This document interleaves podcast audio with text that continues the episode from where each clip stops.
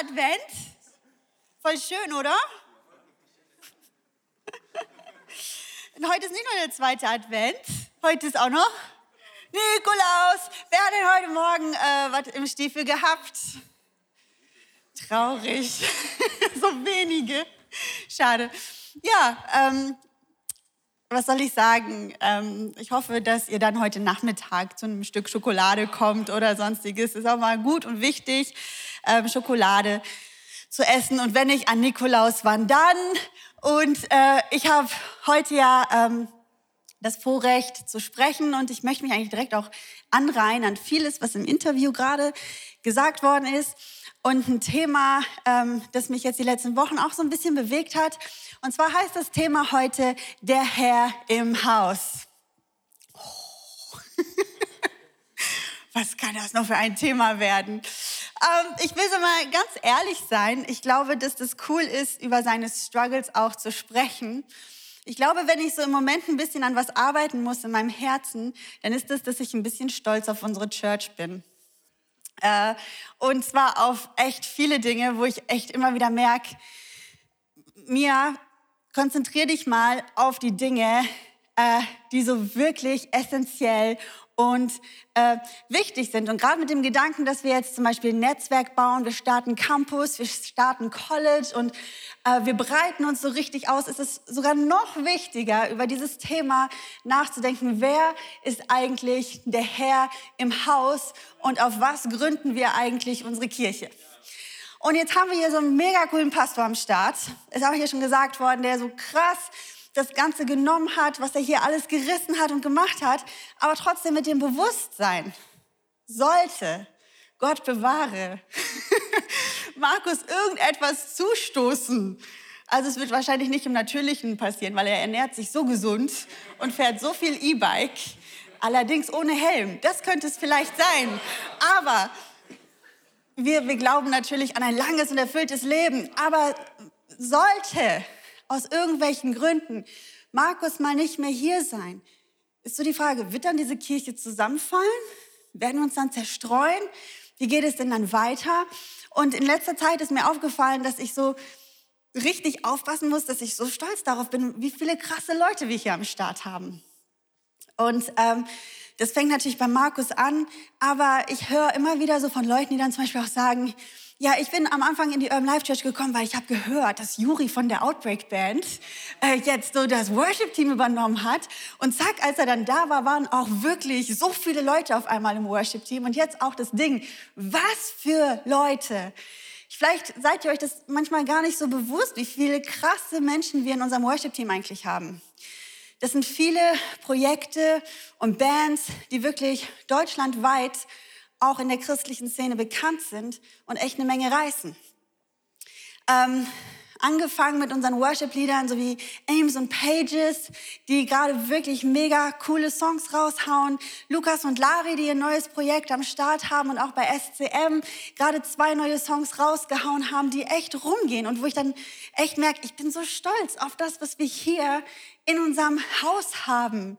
Wir haben Bands wie Lichtfabrik und Sterient und ganz viele andere Sachen, wo du, wo du echt sagen musst, krass, wie, wie kann das sein, dass so viele heftige Leute hier hingekommen sind? Wir haben eines der krassesten Musikproduzenten, Stefan Schöpfle, hier in unseren Reihen sitzen. Und dann geht es weiter, wenn Leute so sprechen, so, ja, jetzt habt ihr so einen Livestream am Start, wo ich so merke in meinem Herzen, ja, weißt du, wenn wir für unseren Livestream am Start haben, so wahrscheinlich in der christlichen Szene, the top ever.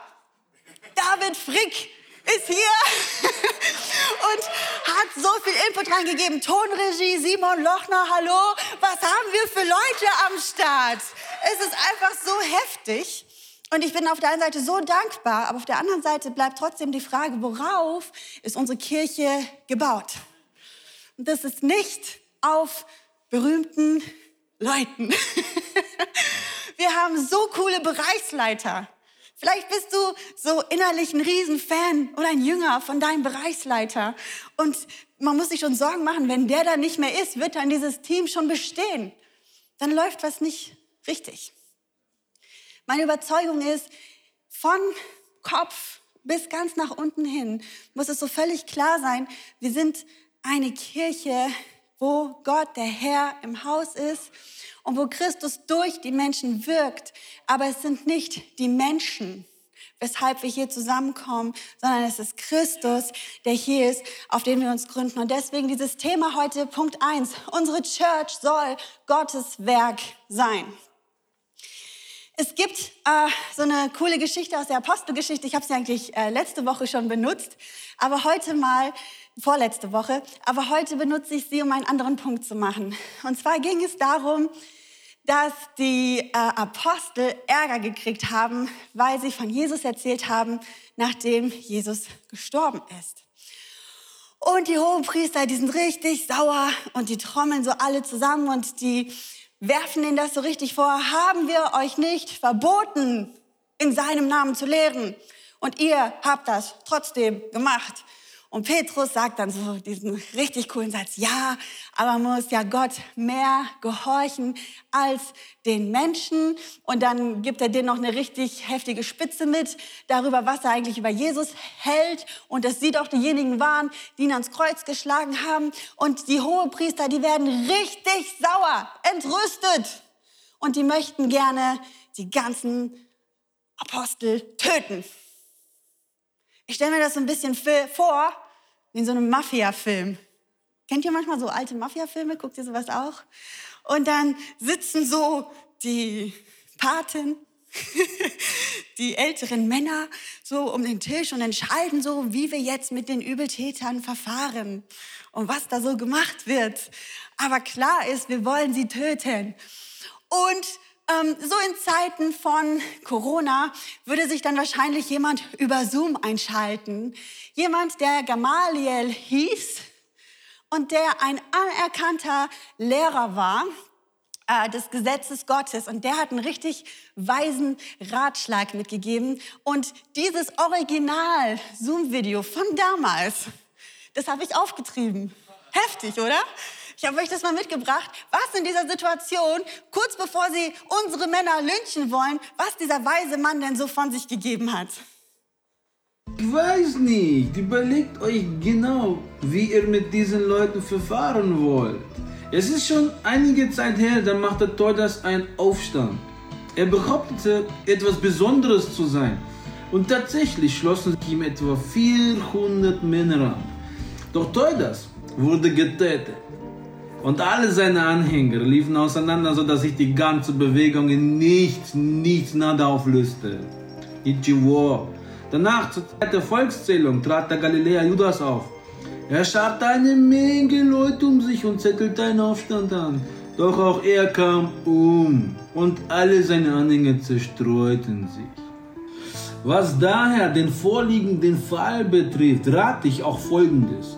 Lass diese Leute unbehelligt. Geht nicht gegen sie vor. Nein, jetzt. Nein, denn wenn das, was sie planen und unternehmen, nichts weiter ist als Menschenwerk, wird es von selbst kaputt gehen, zugrunde gehen. Wenn es jedoch Gottes Werk ist, werdet ihr nicht imstande sein, diese Begegnung zum Verschwinden zu bringen. Oder wollt ihr etwa am Ende solche, als solche dastehen, die gegen Gott kämpfen?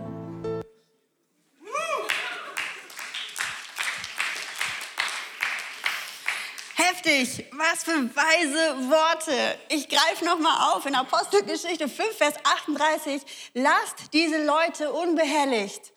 Geht nicht gegen sie vor, denn wenn das, was sie planen, unternehmen, nichts weiter ist als Menschenwerk, so wie bei denen davor, da gab es auch schon charismatische Leiter, die aufgestanden sind, die was Cooles zu sagen hatten und denen Menschen gefolgt sind. Aber als die gestorben sind, haben sich alle Jünger zerstreut und ist die ganze Bewegung zunichte gegangen. Deswegen hier, nichts weiter ist als Menschenwerk, wird es von selbst zugrunde gehen. Wenn es jedoch Gottes Werk ist, werdet ihr nicht imstande sein, diese Bewegung zum Verschwinden zu bringen. Oder wollt ihr am Ende als solche dastehen, die gegen Gott kämpfen? Was Gamaliel sagte, überzeugte den Rat. Man rief die Apostel wieder herein, ließ sie auspeitschen und verbot ihnen nochmals, unter Berufung auf den Namen Jesu in der Öffentlichkeit zu reden. Dann ließ man sie gehen. Die Apostel ihrerseits verließen den Hohen Rat voll Freude darüber, dass Gott sie für würdig geachtet hatte, um des Namens Jesu willen Schmach und Schande zu erleiden. Unbeehrt lehrten sie auch weiterhin Tag für Tag im Tempel und in Privathäusern und verkündeten die gute Nachricht, dass Jesus der Messias ist. Sie ließen sich nicht aufhalten. Warum? Weil es war eben nicht Menschenwerk. Es war Gottes Werk. Und genauso wollen wir auch eine Church sein die Gottes Werk baut und die sich nicht zerschlagen wird und Probleme kriegt und kleiner wird und uneffektiv wird, nur weil gewisse Leiter vielleicht kommen und gehen, sondern wir wollen was bauen, was bleibt, was unkaputtbar ist, weil es Gottes Werk ist. Wenn es Gott ist, der durch die Menschen wirkt, dann muss aber auch Gott in den Herzen drinne sein. Und das ist jetzt so der eigentliche Kerngedanke der heutigen Predigt, äh, der ja eigentlich so ein bisschen unangenehm sonst ist. Aber eigentlich, was ich heute sagen will mit dieser Einleitung, ist, wir müssen alle mehr stille Zeit machen. so eine große Kurve habe ich genommen, um euch das zu sagen. Wenn wir Church bauen wollen, die Gottes Werk ist, die auf Christus gegründet ist, ist es wichtig, dass wir die Leiter von ganz oben bis ganz unten auch uns füllen mit Christus, dass wir Beziehung bauen zu Christus. Ich glaube, nur so werden wir Gottes Werk bauen und eben nicht Menschenwerk. Und das es ist immer so, dass man sich fragt, ja klar, jeder äh, Input und jeder Predigt dazu, wir müssen mehr stille Zeit machen, ist immer so ein bisschen unangenehm, weil was ich auf gar keinen Fall möchte, ist, dass jetzt so ein Leistungsdruck eigentlich entsteht, sondern ich glaube, wir müssen ein bisschen mehr über die Motivationen eigentlich sprechen. Warum stille Zeit? Weil jeder von uns kennt das. Ich sitze auch ganz oft in einem Meeting und jemand sagt, wisst ihr, es ist so kostbar, wenn wir mehr Zeit mit Jesus verbringen. Und ich denke innerlich, ja, weiß ich doch. Eigentlich wissen wir es doch alle, oder? Wer weiß, dass es eigentlich gut für uns ist, stille Zeit zu machen? Es melden sich die meisten. Deswegen, der zweite Punkt heißt Quality Time mit Jesus. Ich wollte es mal nicht stille Zeit nennen. Irgendwie finde ich das Wort so uncool. Aber ich finde auch kein anderes Wort. Dafür habe ich zuerst gedacht, vielleicht Gemeinschaft mit Jesus, aber das hat es irgendwie auch nicht besser gemacht. So, aber Quality Time mit Jesus ist jetzt so, womit ich mal gehen möchte für heute. Warum ist es so wichtig, Zeit mit Jesus zu verbringen? A, weil es essentiell für uns ist. Ich werde jetzt nicht allzu lang darauf eingehen, weil eigentlich ist es uns klar. Es gibt die ganzen Bibelstellen, ein Baum, der gepflanzt ist am frischen Wasser. Wir wissen, wenn wir Zeit mit Jesus verbringen, das ist so gut als unsere Kraftquelle. Es ist so gut, um unsere Seele zu füllen mit dieser Hoffnung, mit dieser guten Botschaft. Es ist so gut, Zeit mit Jesus zu verbringen, weil wann immer du da rausgehst, geht es dir im Endeffekt besser, oder? Und trotzdem, trotzdem, obwohl wir wissen, dass es eigentlich für uns gut ist, merke ich manchmal, dass das meine Motivation nicht allzu weit hoch schürft. Das ist so ein bisschen wie mit dem Aufräumen. Man weiß eigentlich, dass Aufräumen gut ist und wichtig ist. Aber trotzdem räume ich irgendwie nur dann auf, wenn Besuch kommt. Ich eigentlich weiß, es ist für mich gut. Kennt ihr das, wenn ihr so euer Haus zu Hause geputzt habt und alles ist sauber und riecht so nach Putzmittel und es ist so ordentlich und man ist so zu Hause mal so richtig glücklich? Kennt ihr das? Oh, die Männer sind so, was? die Frauen sind so. Ja, ich kenne das. Es ist, es, ist, es ist gut für dich. Es ist gut für dich. Aber trotzdem merke ich, wenn es nur um mich geht, fehlt mir manchmal die Motivation, mein Zuhause in Ordnung zu bringen. Und so ist es manchmal auch ein bisschen mit der stillen Zeit. Wenn ich das Gefühl habe, ja, es geht ja nur um mich, ist es leider was, was in meiner Prioritätenliste relativ weit nach hinten abrutscht und am meisten rutscht Arbeit nach vorne. Und das ist eine total gefährliche Sache, vor allen Dingen für Leute, die im Dienst stehen, weil du es nicht so eindeutig merkst, wenn dein Dienst so in Routine reinkippt.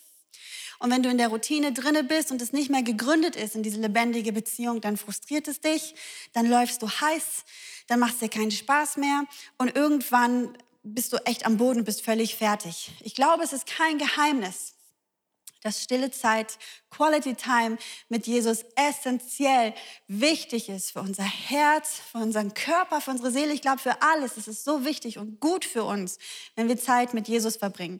Aber ich will dir heute diesen zweiten Motivationsschub noch mitgeben, wie bei dem Beispiel mit dem Aufräumen, wenn der Besuch kommt. Ich glaube nämlich, dass es auch essentiell wichtig ist für die Church. 2b, dass du stille Zeit machst. Überleg doch mal, wenn ich vorhin gesagt habe, wenn wir eine Kirche sein wollen, die auf Gottes Werk gegründet ist und dass wir uns deswegen füllen müssen mit Gott und der Gemeinschaft mit ihm, wie wichtig ist es doch dann, dass du auch diese Verantwortung ernst nimmst, auch aus Liebe zu deiner Church und weil du Gottes Werk bauen willst. Hast du schon mal darüber nachgedacht? Dass es nicht nur um dich geht, sondern dass es vielleicht auch genau darum geht, was wir heute hier gehört haben. Wir wollen Reich Gottes bauen. Und dafür ist es wichtig, dass jeder von uns nah an Gott dran bleibt. Ich habe euch äh, eine Geschichte mitgebracht, um den Punkt ein bisschen zu verdeutlichen. Und zwar ähm, ist Jesus ähm, am Kreuz gestorben und er ist eigentlich im Grab gewesen, ist an dem Morgen schon, hat ihn da niemand gefunden. Und es sind so zwei Jünger, die sind unterwegs nach Emmaus. Und ich frage mich voll oft so, wie ist diese Geschichte in diese Bibel gekommen? Und warum hat Jesus gerade diese beiden ausgewählt, um denen irgendwie zu erscheinen auf den Weg nach Emmaus? Das waren jetzt auch so keine besonders krassen Charaktere aus der Bibel oder sonstiges. Einfach zwei, die da unterwegs waren. Ich habe mich gefragt, vielleicht ist Jesus ja auch mehreren erschienen, aber diese Geschichten haben es einfach irgendwie nicht in die Bibel geschafft. Man weiß es nicht. Man kann nicht das Gegenteil beweisen, bis wir mal im Himmel sind. Aber auf jeden Fall, diese Geschichte ist drinne in der Bibel. Und dann heißt es, dass die Jünger Jesus nicht erkannten. Und danach, als Jesus sich seinen engsten Jüngern stellt und die trifft, erkennen die ihn schon wieder nicht. Und ich frage mich so, was ist da los? Wenn jetzt sagen wir mal, Markus sterben würde, also mach dir keine Sorgen, Markus, ich weiß, ich rede da heute viel drüber, aber ich habe keine Pläne oder sonstiges, sondern, und er würde wieder auferstehen, weil er so viel E-Bike gefahren ist. Und er würde dann zum Staff-Meeting reingelaufen kommen. Ich würde ihn sofort erkennen. Sofort. Der müsste mir nicht seine Wunden zeigen oder irgendwie irgendwas. Wir sagen ja, das, ja klar ist das Markus. Da habe ich schon von da hinten gesehen, dass das der Markus ist. Was ist das? Dass die ihn nicht erkannt haben. Ich weiß nicht, ich habe überlegt, ob das so eine Bart- und äh, lange Haare-Geschichte ist, dass äh, es einfach schwierig war, den zu erkennen.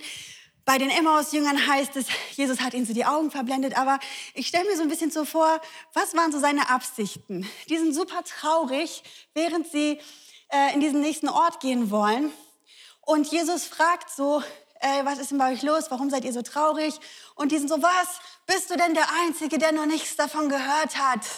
Es, und erzählt von Jesus und dass Jesus gestorben ist und dass er heute Morgen irgendwie nicht im Grab war, aber trotzdem sind sie nicht glücklich oder in Euphorie, sondern es ist einfach ein Mysterium, von dem sie erzählen, aber sie sind traurig.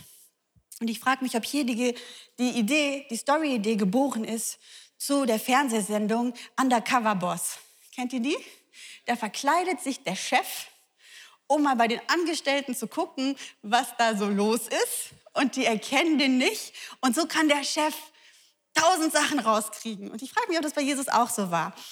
Er ähm, möchte gern wissen, wie die Lage so ist, so äh, bei manchen Leuten und jetzt auch bei denen.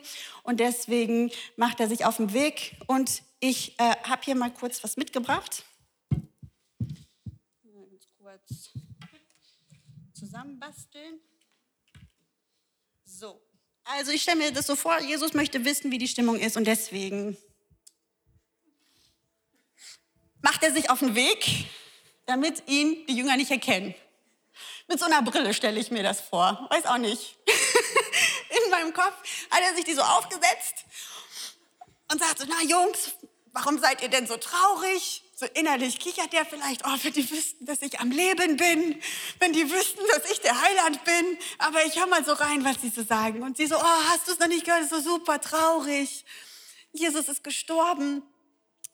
Und dann hier und da und Jesus ist so, hä, habt ihr es denn noch nicht begriffen? Habt ihr denn die Schrift noch gar nicht richtig ausgelegt? Und er legt den voll lange die Schrift aus darüber, dass Jesus doch wieder auferstehen wird. Und dann sagen die Jünger, oh, weißt du was, wir finden dich so cool, komm mal mit uns rein. Wir wollen zusammen essen. Und Jesus kommt rein und er bricht das Brot. Und dann heißt es in Lukas 24, als er dann mit ihnen am Tisch saß, nahm er das Brot, dankte Gott dafür, brach es in Stücke und gab es ihnen. Da wurden ihnen die Augen geöffnet und sie erkannten ihn. Doch im selben Augenblick verschwand er. Sie sahen ihn nicht mehr. War uns nicht zumute, als würde ein Feuer in unserem Herzen brennen, während er unterwegs zu uns sprach und uns Verständnis für die Schrift eröffnete, sagten sie zueinander, als Jesus das Brot gebrochen hat, irgendwie hat er sich da verraten.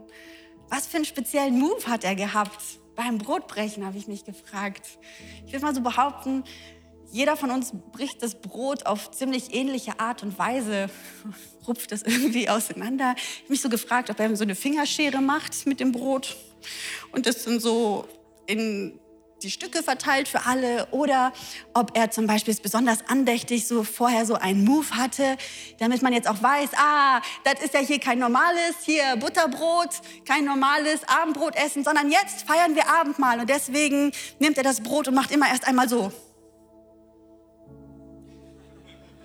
Weiß ich nicht. Wissen wir nicht.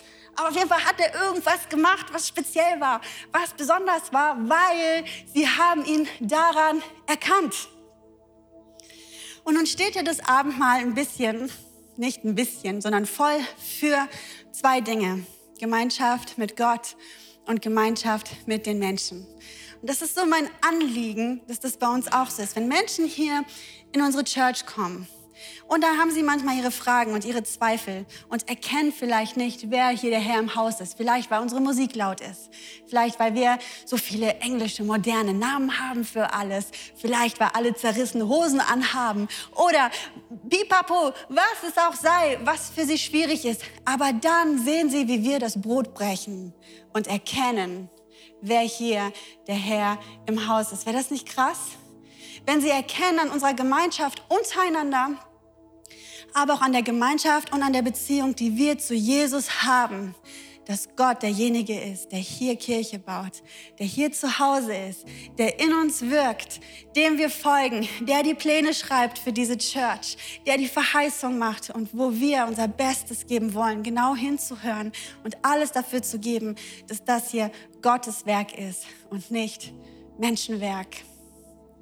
Und ich finde, das ist eine fantastische Motivation um stille Zeit zu machen.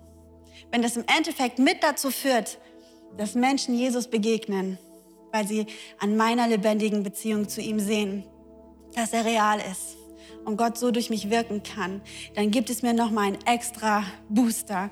Ich will an meiner Beziehung zu Jesus arbeiten, dass sie fresh bleibt, dass sie relevant ist, dass sie offensichtlich ist und dass man an meinen Taten und an meinen Worten erkennt, wer auch der Herr in diesem Haus ist und wer in meinem Herzen wohnt. Steht doch mit mir auf, ich möchte mit uns beten.